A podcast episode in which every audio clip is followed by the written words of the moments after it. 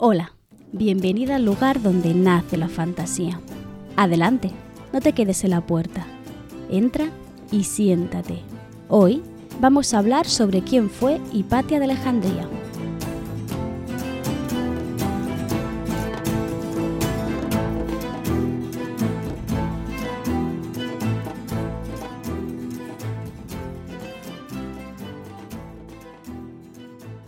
De empezar a hablar sobre el tema que nos trae o que nos reúne hoy aquí, me gustaría anunciarte una pequeña novedad que vas a poder apreciar si eres seguidora de mi canal de Twitch. Como bien sabes, si has escuchado alguno de los capítulos anteriores, hace relativamente poquito me inicié en esto de hacer directos en Twitch, no solo jugando algunos videojuegos, sino que estoy más enfocada ¿no? a hacer divulgación cultural e histórica, de lo mismo que de hecho hablo, hablo aquí contigo en el podcast. Como bien sabes, eh, este capítulo ahora mismo lo estoy grabando en directo con un grupo de personas que me van a ir comentando cosas siempre que quieran y que después, al acabar la grabación, siempre debatimos, charlamos sobre el tema del que hemos hablado o a veces se nos va un poquito las manos. La verdad, y te voy a ser totalmente sincera, no me esperaba la preciosa acogida que ha tenido este proyecto, que yo me planteé más como un hobby que como algo más profesional o serio, no sé cómo decirlo. El caso es que he recibido muchísimo cariño y muchísimo amor desde que, desde que empecé en esta andadura y eh, hace poquito, de hecho, eh, varias personas decidieron suscribirse a mi canal de Twitch, algo que yo realmente pensaba que no iba a suceder, porque al menos no tenía esa intención con el canal. El caso es que me he visto en la tesitura de qué hacer eh, ante estas suscripciones. Y he decidido, y espero que esta idea te pueda gustar, hacer un sorteo mensual para todas las suscriptoras de mi canal puesto que quiero seguir centrándome en la divulgación a nivel cultural, histórico, mitológico, pero también literario, lo que voy a hacer es sortear siempre un libro. Y este libro va a ir dependiendo mucho de los capítulos que tenga previstos hacer ese mes o el mes siguiente. Por ejemplo, si escuchaste el capítulo del podcast anterior, estuvimos hablando sobre 10 libros feministas que leer el Día de la Mujer. Y entre ellos te recomendé uno titulado Cómo acabar con la escritura de las mujeres, de Joanna Ras.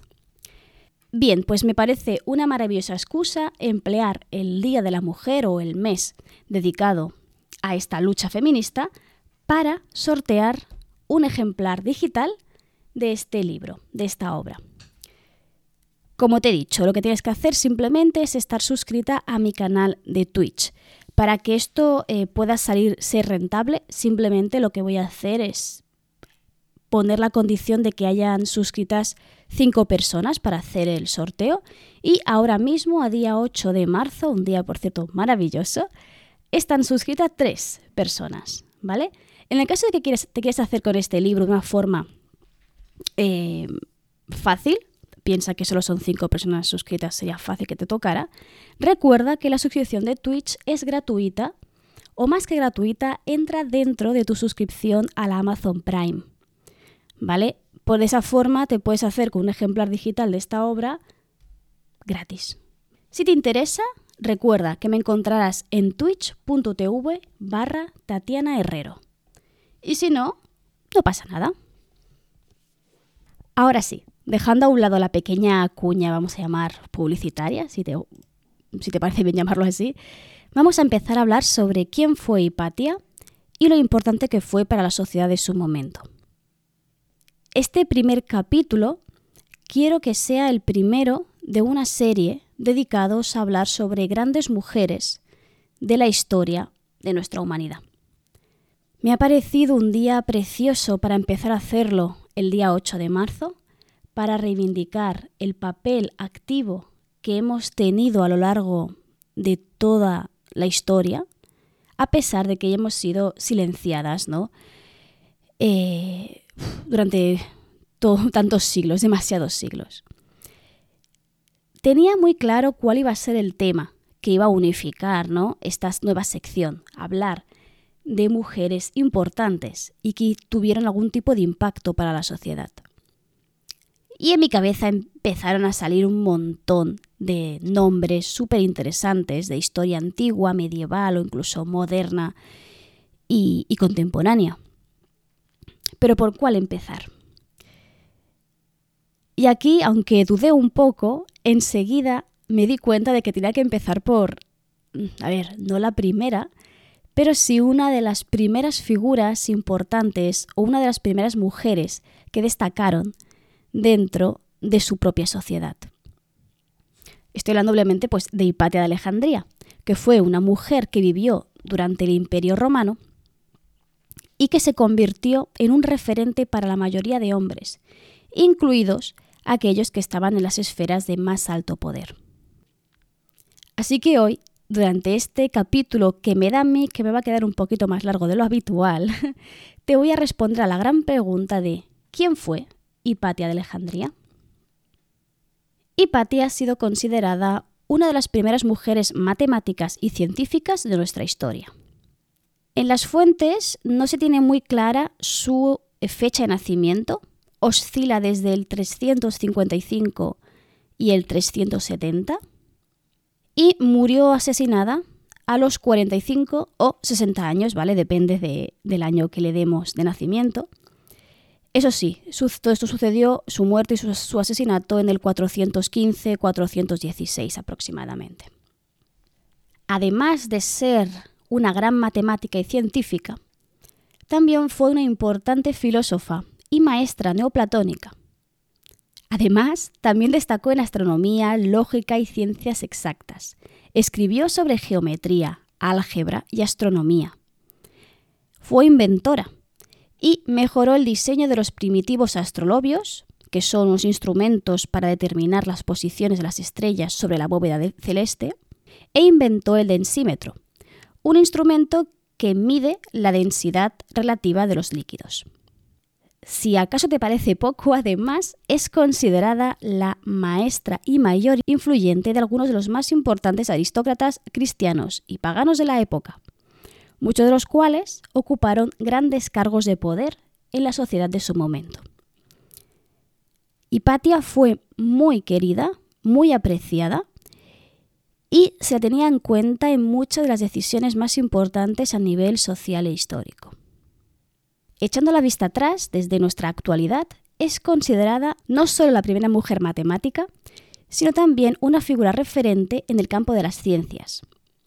Es más, su figura ha sido recordada a lo largo de la historia casi como un mito. Si echamos un poco la vista atrás, durante la Ilustración, se la pensaba como un mártir de la ciencia, como una víctima más del fanatismo religioso y símbolo del fin del pensamiento clásico frente al cristianismo. Esto lo entenderás cuando te explique el porqué de su muerte. Por otro lado, a través del movimiento feminista también se la ha reivindicado como un referente y paradigma de mujer liberada, incluso también en el terreno sexual, aunque sobre esto hay diversas teorías de las cuales hablaremos más adelante. Así, resumiendo, Hipatia Alejandría fue una gran mujer que aportó muchísimo a su sociedad. Y esto no lo digo yo porque Hipatia pueda gustarme más o menos, sino que encontramos toda una serie de referencias de personajes de su propia historia, que fueron casi contemporáneos a ella. Como es el ejemplo Sócrates de Constantinopla, el historiador, ¿vale? No el filósofo. Y te digo, te, te voy a citar un fragmento suyo. Dice así, había una mujer en Alejandría que se llamaba Hipatia, hija del filósofo Teón, que logró tales conocimientos en literatura y ciencia que sobrepasó en mucho a todos los filósofos de su propio tiempo. Habiendo sucedido a la escuela de Platón y Plotino, explicaba los principios de la filosofía a sus oyentes, muchos de los cuales venían de lejos para recibir su instrucción. Si bien es cierto que esto fue en lo que se convirtió Hipatia de Alejandría, tendremos que entender su biografía, su desarrollo individual, su crecimiento como individuo en la sociedad que le tocó vivir. Por eso me parece muy interesante poder hacer un recorrido a través de su vida. Como te puedes estar imaginando, no conservamos las fuentes escritas de su propia obra. Se ha perdido todos los originales de Hipatia, todos. Así que todo lo que sabemos de ella es a través de lo que otros dijeron sobre Hipatia. Por lo tanto, verán, veremos que hay muchos datos que son contradictorios y que muchos están llevados casi al mito. Así que vamos a intentar ser lo más objetivas posible a la hora de analizar su vida. Como te he introducido hace un ratito, la fecha de nacimiento de Hipatia no es clara. Algunas fuentes nos apuntan al 370 y otras al 355. Sin embargo, como uno de sus discípulos nació en torno al 355 más o menos, y dado que lo más habitual en la época era que el maestro fuera mayor en edad que su alumno, se cree que esta última fecha, la, de la del 355, es la más correcta. De todas formas, no deja ser una hipótesis basada en lo más habitual en la época. No está del todo claro. Sea de la forma que sea, el año que sea, Hipatia nació en Alejandría, la capital de la diócesis romana de Egipto. No se conoce quién fue su madre, pero sí su padre, Teón de Alejandría, un importante astrónomo y matemático. Es debido a este que Hipatia se educó en un ambiente académico y culto. Y de su padre no solo aprendió lo que sabía de matemáticas y astronomía, sino que le transmitió su, su pasión por la búsqueda de lo desconocido. Motivada por un lado por su padre y por este interés de conocimiento, y por las enseñanzas recibidas por varios de sus maestros, no solo en nivel filosófico, sino también en oratoria, Hipatia se convirtió en la mujer que acabó convirtiéndose. La relación entre padre e hija era muy particular, teniendo en cuenta las características propias de la familia romana. Si eres asidua a mi canal de Twitch, hemos estado jugando a los Sims como si fueran romanos y actuando de la misma forma que lo haría un padre, una hija en Roma, con todas las limitaciones que tenía ser mujer en la época. Y por eso parece tan extraña, pero al mismo tiempo tan bonita, la relación entre padre e hija. Para que conozcas un poquito más cómo se entendían el uno al otro, te voy a leer estas palabras que le dirigió Teón a su hija Hipatia. Todas las religiones dogmáticas formales son falaces y nunca deben ser aceptadas en sí mismas por las personas como el final. Reserva tu derecho a pensar, porque incluso pensar equivocadamente es mejor que no pensar en absoluto. Nos encontramos seguramente en un ambiente familiar propenso la educación directamente, al conocimiento, a aprender, a preguntárselo todo. Es natural entender que una niña en estas, en condiciones se acabe desarrollando como lo hizo Hipatia. Sumado a lo que aprendía de su padre y de sus eh, maestros, también sintió muchísima curiosidad por la historia de las diferentes religiones que se conocían en su tiempo, sobre filosofía y también sobre los principios de la enseñanza, pues ya vemos en ella desde el inicio una vocación hacia la docencia.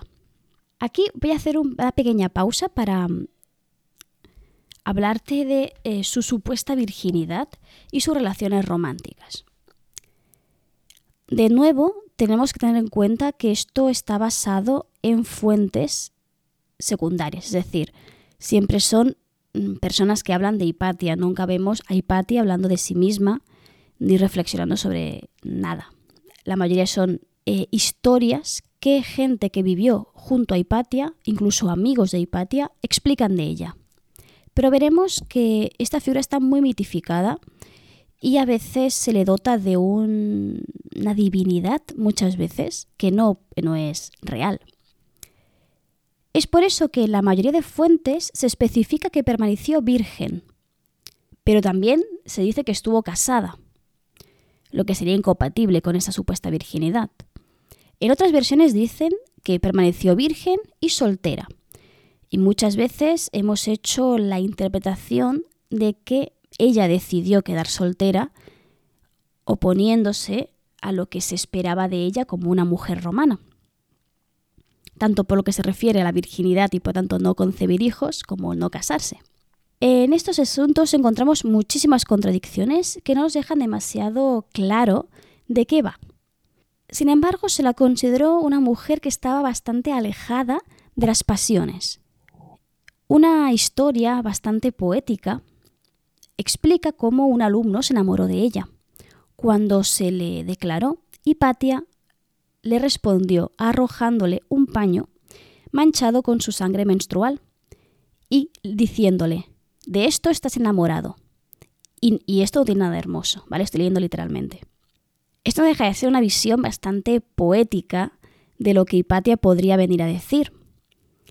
Mientras que otras, más tal vez más realistas, muestran cómo Hipatia aconseja a su alumno centrar esta pasión en algo mucho más provechoso o productivo, como por ejemplo las artes o la música.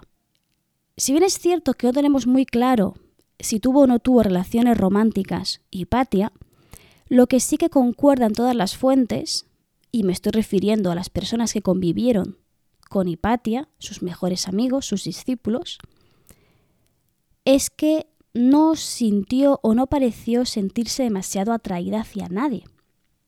Si continuamos con su trayectoria vital, en torno al año 400, Hipatia se había convertido ya en la líder de los neoplatónicos alejandrinos.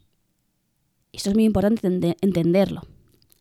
¿Vale? Dentro de la filosofía, especialmente la que nos llega hasta nosotros, era muy poco habitual encontrar a una mujer siendo la líder de toda una corriente.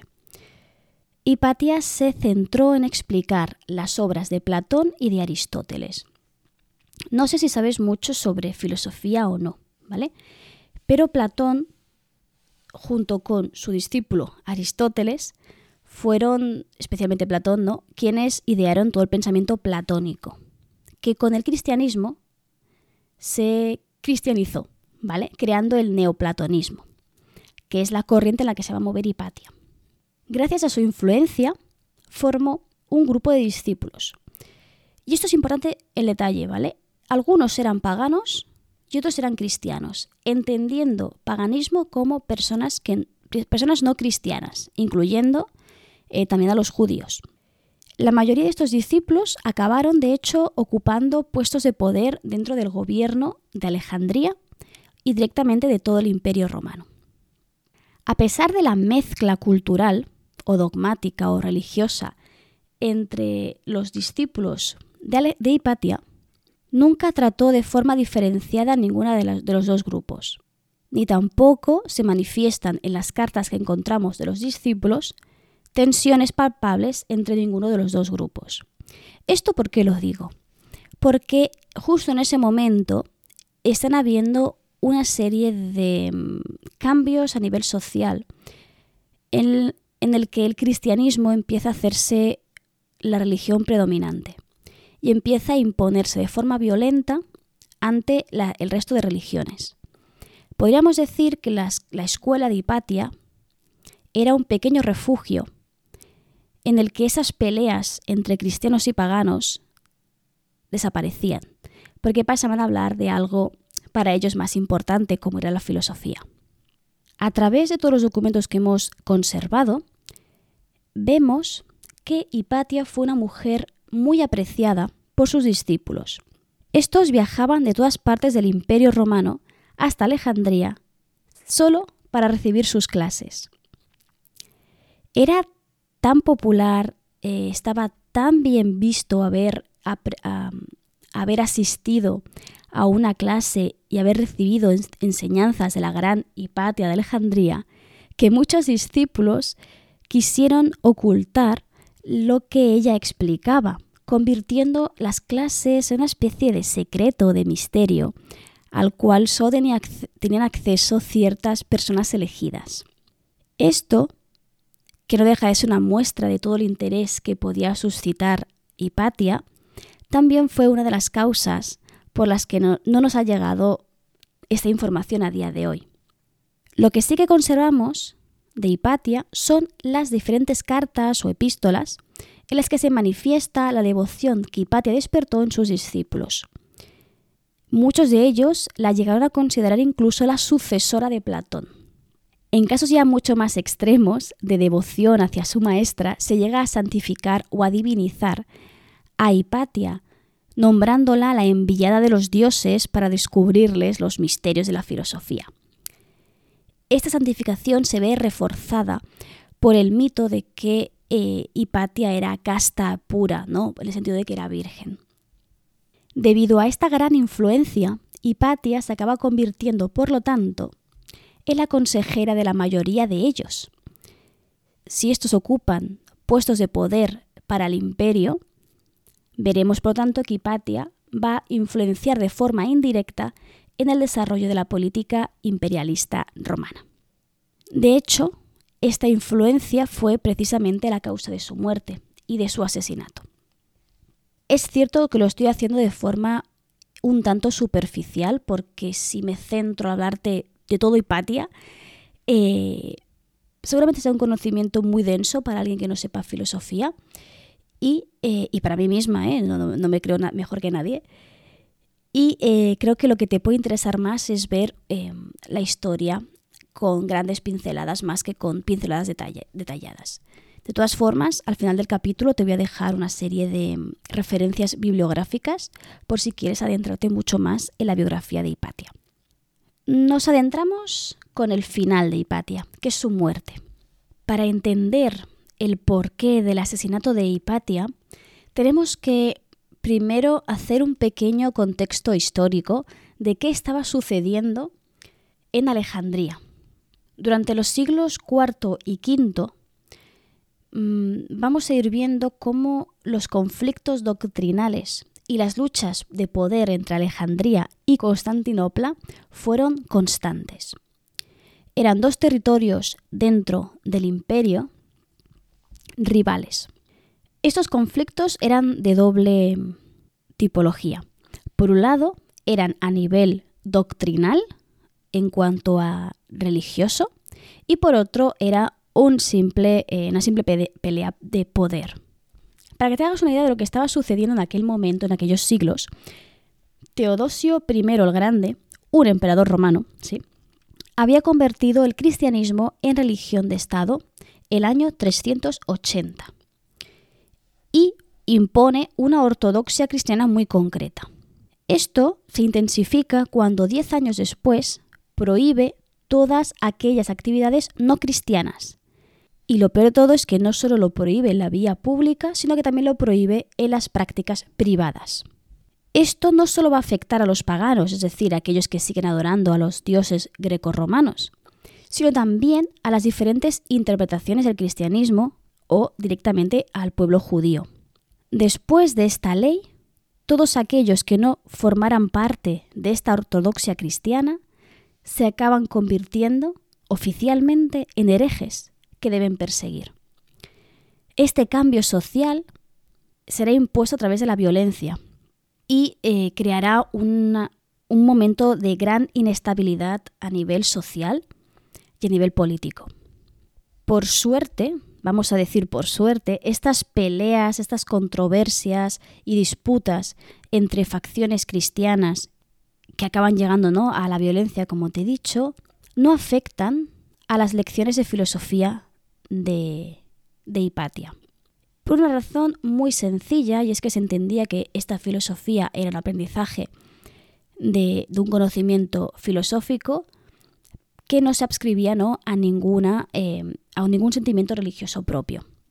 Además de que Hipatia nunca se metió, o al menos al principio nunca se metió de forma frontal, ni se posicionó en ninguno de los dos bandos, como, como os digo al principio de toda esta problemática.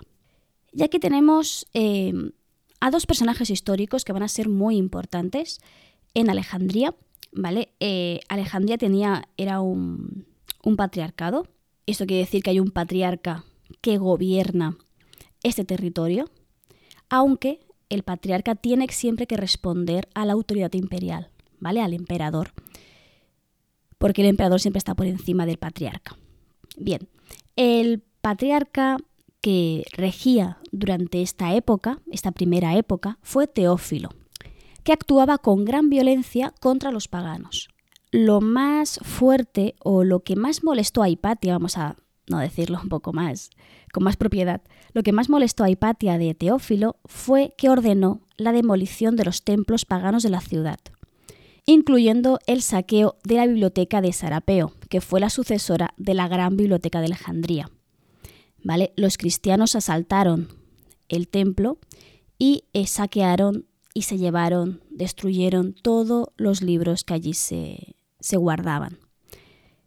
Puedes imaginarte la reacción que puede tener una persona como Hipatia, criada dentro de una familia volcada sobre el conocimiento, sobre el aprendizaje, y que ella misma era maestra de, de Alejandría.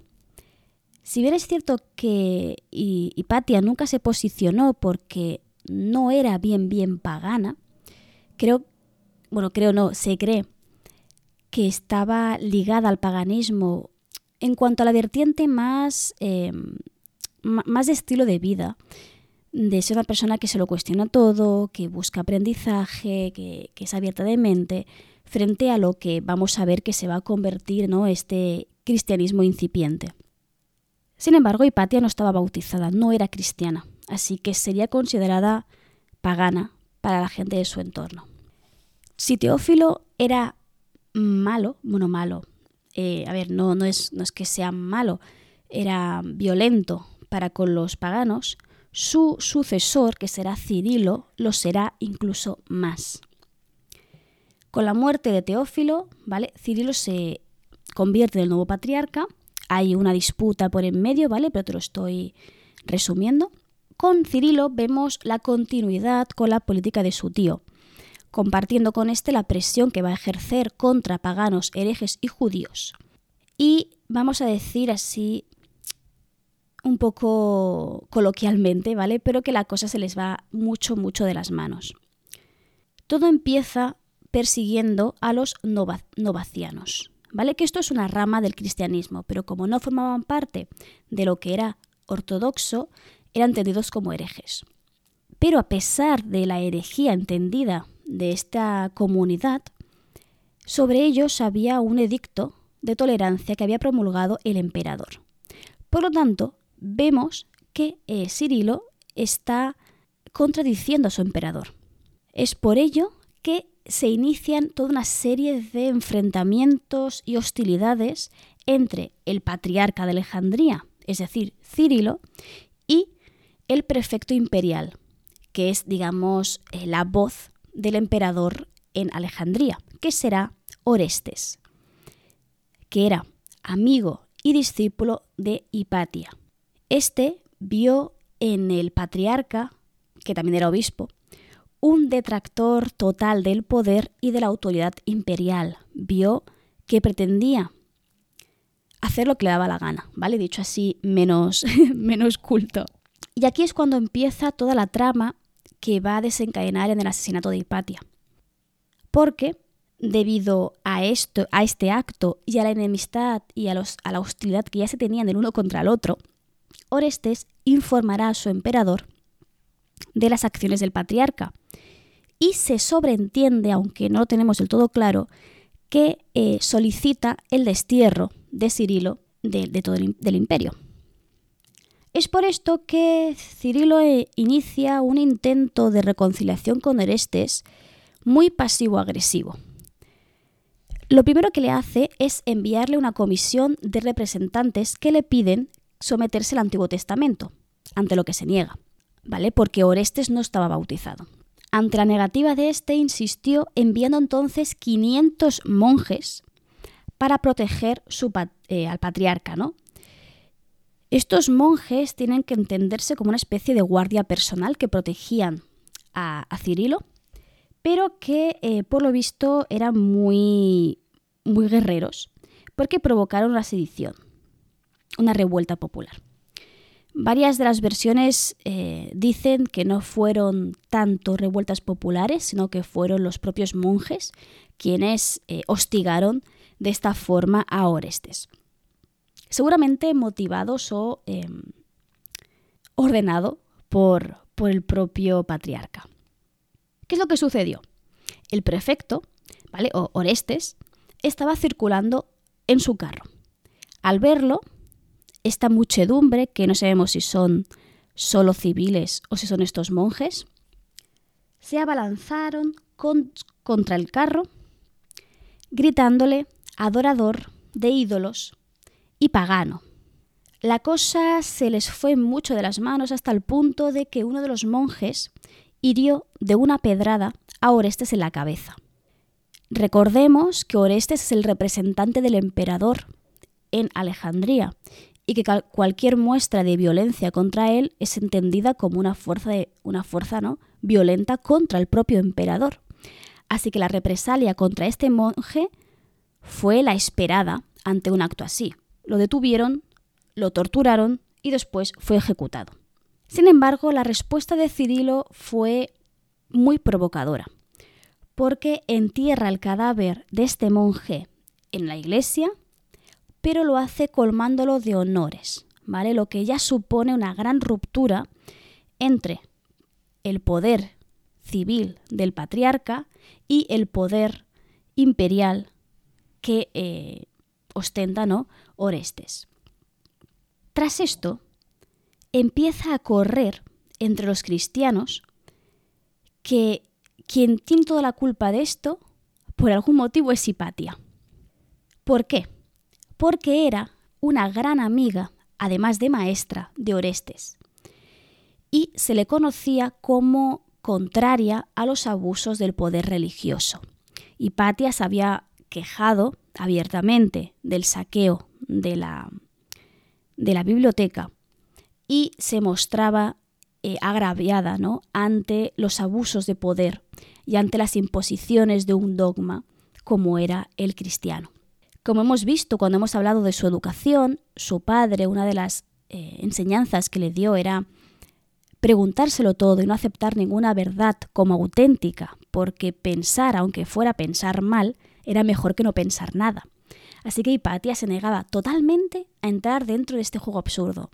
De hecho, sus amigos, sus discípulos y la gente que le quería le decían que se bautizara, que pasara por el aro, que pasara desapercibida. ¿Y qué hizo Hipatia? Hipatia no cedió ante allí, ante eso. Y en cierto modo, no fue la única causa, ¿vale? Pero sí que mm, propició que acabaran orquestando su asesinato. ¿Cómo murió Hipatia? Hay de nuevo varias versiones, pero vamos a tomar una muy concreta, que es la del historiador Sócrates Ecolástico, que fue una de las pocas personas que vemos que es bastante imparcial a la hora de explicar la historia y que además era cercano al momento histórico. ¿Qué es lo que cuenta? Dice que en plena cuaresma un grupo de fanáticos religiosos, obviamente estoy hablando de cristianos, se abalanzó sobre la filósofa. La golpean y la arrastran por toda la ciudad hasta llegar al Cesario, que era un templo dedicado a Augusto, pero que eh, el cristianismo convirtió en una catedral. Allí la desnudaron, le golpearon con piedras hasta descuartizarla, y sus restos fueron paseados en triunfo por toda la ciudad, hasta llegar al Cinareo, que era un crematorio, donde acabaron incinerando sus restos. Existen muchas versiones sobre el asesinato, no se sabe si fue una muchedumbre cristiana sin más, o fueron esos 500 monjes de Cirilo, pero una cosa que apuntan la mayoría de historiadores, encabezados por la cita de que voy a citar ahora, que es de Edgar Serna, es lo siguiente. Fue asesinada por cristianos que se sentían amenazados por la erudición, el aprendizaje y la profundidad de sus conocimientos científicos este evento parece ser un punto de discordia. Aunque parece me voy a contradicir, ¿vale? Hay otras opiniones que apuntan hacia que no se trataba tanto de un asesinato por motivos religiosos, sino más bien mm, por motivos políticos. Y es que, aunque no se tiene 100% claro que fuera Cirilo quien mm, ordenara su asesinato, es lo más probable, que fuera precisamente él quien quisiera su muerte para, primero, atentar contra alguien querido por Orestes y poder influir en el poder local. Sea cierto o no, la mayoría de historiadores han recogido cinco motivos que podrían haber llevado a Cirilo a ordenar o, de alguna forma, inducir la muerte de la filósofa. El primero era su propia intolerancia hacia el paganismo y el neoplatonismo. ¿Vale? Como cristiano, eh, se sentía amenazado ante estas corrientes de pensamiento, ante esta libertad a la hora de cuestionárselo todo. Pero no es la única. El segundo motivo es la amistad y la influencia que la filósofa eh, ejercía sobre Orestes. Y no solo Orestes, sino también las clases altas de Alejandría. Era una jugada muy rastrera, pero que le funcionó. El hecho de matar a Hipatia permitía, primero, que Orestes temiera las consecuencias de no seguir la corriente y que de esta forma también tuvieran esta mm, conducta las clases altas de Alejandría. Recordemos que la mayoría de discípulos de Hipatia formaban parte ¿no? de esta élite. El tercer motivo, también importante, era vengar la muerte del monje que había herido a Orestes. Cirilo en todo momento defendía la idea de que había sido una ejecución injusta, a pesar de que la ley dijera lo contrario. ¿no? El cuarto motivo era mucho más personal contra Hipatia, porque ésta había, se había mostrado contraria a Teófilo y su sobrino por culpa de la destrucción de la biblioteca de Sarapeo. Y la última, que de hecho ya te la he avanzado antes, es lanzar una advertencia a Orestes, mediante la, la muerte, la ejecución de un ser querido. Repito que no tenemos claro si Cirilo orquestó o no la muerte de Hipatia, pero sí que debemos tener claro que fue responsable en gran medida por ser el instigador de la campaña de acoso contra la filósofa, como medio para derrumbar al prefecto imperial. De forma directa o indirecta fue el causante de este odio que acabó convirtiéndose en un asesinato. Tanto es así, tanto pesa esta muerte, la muerte de Hipatia, este asesinato, que la figura del obispo Cirilo queda marcada ante este hecho de forma histórica. Siempre que se menciona o se hace referencia a este personaje, siempre se le relaciona con el asesinato de Hipatia. La reacción de Orestes fue tal y como pretendía que fuera, o no, el patriarca, y es que acabó abandonando Alejandría para que él tomara el control. Ahora, la pregunta que podrías hacerme y que en el capítulo, o sea, en, el, en la entrada vinculada a mi página web de este capítulo, lo he marcado con interrogantes. ¿Hubo consecuencias por la muerte, por el asesinato de Hipatia? Sí, la respuesta es sí, hubieron consecuencias. Te explico cuáles.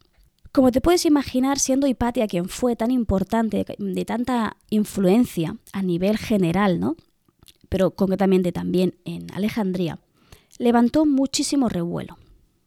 Tras el asesinato, Orestes informó de inmediato al emperador, y este, el emperador, quiso castigar a Cirilo. Por un lado, por, por justicia, ¿no? No era justo que matara a alguien eh, porque sí. Y por otro, porque él mismo, el emperador, era un gran protector de las enseñanzas filosóficas. Esto era debido a la influencia de su mujer, Eudocia, que era una gran filósofa ateniense. A pesar de estas sí, voy a hacerlo, sí, hay que hacerlo, la reacción imperial terminó por concretarse simplemente en la retirada de los 500 monjes que le servían como guardia. Mm, a pesar de esta consecuencia que podemos ver que es totalmente nimia por el hecho de matar a alguien, hostigar, ¿no? a una muchedumbre o a un grupo de monjes que no se tiene claro para que la mataran directamente, ¿no? A pesar de que este fue su castigo, dos años después fue rescindido. No solo le permitieron tener de nuevo sus 500 monjes, sino que le permitieron aumentar el número de su guardia a 600 monjes. Que Cirilo saliera bastante airoso de esto seguramente se debía a la influencia de la hermana del emperador, la Augusta Pulqueria. que era, por un lado, una gran cristiana muy devota, pero que al mismo tiempo tenía mucho poder en el gobierno, porque era quien gobernaba mientras su hermano se dedicaba a tareas mucho más intelectuales. Así que no, para mí ese asesinato no tuvo una consecuencia adecuada a la maldad del acto. Como no quiero acabar el capítulo de forma tan triste, vamos a volver hacia atrás y vamos a recordar la importancia que tuvo, que tiene y que tendrá Hipatia para nuestra historia, para toda la humanidad. Algo muy básico es que fue una gran filósofa de mucha influencia en su tiempo y que renovó la filosofía. A pesar de ello, no conservamos ninguno de sus textos originales, lo que es una pena. Todo se conoce, como te he dicho, a través de los textos de sus discípulos, sea porque recogen en ellos sus enseñanzas, sea porque hablan de ella de forma indirecta. Sin embargo, esta influencia de Hipatia se puede observar no solo en el devenir histórico como hemos visto, sino también en el desarrollo de la filosofía y de la ciencia posterior. Si nos ponemos mucho más prácticos, dejando el mundo de las ideas neoplatónicas a un lado, ¿qué aportaciones hizo Hipatia? Por un lado, mejoró el astrolabio y creó otros instrumentos útiles para la astronomía, ya que sentía mucho interés por llevar esta disciplina a la vertiente más práctica para poder enseñárselo a sus alumnos. ¿no? A través de estos instrumentos consiguió confeccionar un planisferio y se interesó por la mecánica. Se sabe que inventó, por un lado, un destilador, un artefacto para medir el nivel del agua y un densímetro o hidrómetro para medir la densidad de los líquidos. Y repito, esto solo de las cosas que sabemos. Imagínate si hubiésemos recuperado, si tuviéramos en nuestro poder, los textos de Hipatia. Sería maravilloso descubrir mejor las inquietudes de este personaje tan importante. Con el paso de los años y de los siglos, se ha ido recuperando a su personaje, a nivel histórico, también científico y filosófico. Encontramos varias referencias a su figura, ya sea personaje histórico o, como hemos visto en algunos casos, como mito. Pero creo que es muy importante poder volver a ella para reconocerla como precursora y hacerla formar parte de nuestra historia. O más que hacerla formar parte, ya forma parte. Simplemente darle la visibilidad que realmente se, se merece. Hasta aquí sería el contenido que tenía preparado para hoy. Te he dado una pincelada ¿no? general del personaje. Hemos visto cómo se desarrolló, cómo creció, qué tipo de educación tuvo, en qué se convirtió, cómo cambió el mundo a su alrededor, cómo lo hizo cambiar y cómo finalmente este mundo la acabó matando, literalmente. Si te interesa este personaje, si quieres conocer más sobre ella, he recogido tres novelas sobre Hipatia. Debo decirte que yo no, no he leído ninguna, ¿vale? Por tanto, no puedo recomendártelas como tal, simplemente es un listado de novelas que a mí me han llamado la atención. La primera es Hipatia de Alejandría, tal cual, escrita por eh, María, eh, no sé pronunciarlo, Darsnelska, algo así, que se trata de una biografía extensa realizada por esta catedrática en historia antigua. Yo entiendo que va a ser algo mucho más, con un criterio histórico mucho más elaborado que seguramente las dos que te traigo a continuación. Esto para aquellas personas que queráis adentraros 100% en la historia de Hipatia, conocerla al detalle y eh, saber todo lo posible sobre esta figura. La siguiente. Nos vamos un poquito más a lo más ficcional que tengo o que he encontrado de Hipatia, sería La perra de Alejandría, escrito por Pilar de Pedraza. No es histórica, sino que es una novela que está inspirada en el personaje de Hipatia. Puede ser una buena forma de adentrarse en este universo sin tanta carga a nivel histórico si es algo que te puede echar para atrás. El tercer ejemplo ya es un, punto intermedio, que es una novela histórica, y eh, me refiero a El jardín de Hipatia de Olaya García, que es histórica, centrada únicamente en los últimos años de vida de Hipatia. A mí me ha llamado mucho la atención este, esta última. Eh, la verdad es que no sé por qué, pero es la que más me llama la atención. Solamente porque sea el punto intermedio, ¿no? Es verosímil, es, eh, está centrado en hechos históricos, pero seguramente no sea tan extenso, tan elaborado, tan difícil, ¿no? Que la, biografía de la catedrática.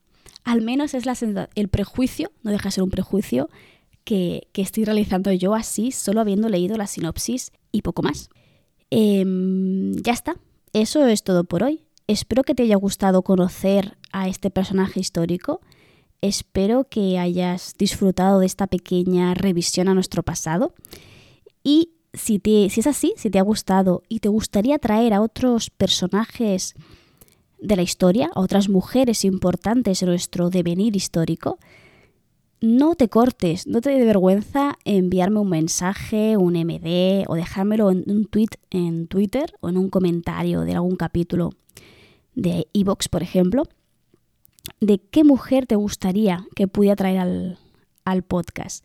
Piensa, como siempre te digo, que este pequeño rinconcito está pensado y creado para que tú y yo podamos sentarnos, ¿no? Como buenas amigas a charlar sobre un tema que nos pueda gustar a las dos y por eso me gusta tanto saber tu opinión al respecto. Ya para acabar, te recuerdo de nuevo, y perdona si me pongo pesada, que me puedes encontrar en Twitch, que ahora vamos a hacer un pequeño sorteo a final de marzo para regalar un ejemplar digital de Cómo acabar con la escritura de las mujeres de Joana Ras, que te lo puedes llevar solo por una suscripción que puede ser gratuito si tienes Amazon Prime. Y lo de siempre, tengo una newsletter en la que puedes suscribirte para recibir información extra. Ahora estoy, no sé por qué, pero estoy hablando sobre criaturas mitológicas, a monstruos mitológicos. Eh, no tengo un motivo, simplemente me apetecía. si te interesa, te puedes suscribir en el enlace que tienes más abajo. Y ya está, me despido por hoy. Te recuerdo que nos escuchamos la semana que viene y lo que siempre te digo al acabar el capítulo, que para mí es muy importante, y es que sepas que aquí, en este pequeño rinconcito de Internet, siempre, siempre, siempre vas a ser bienvenida.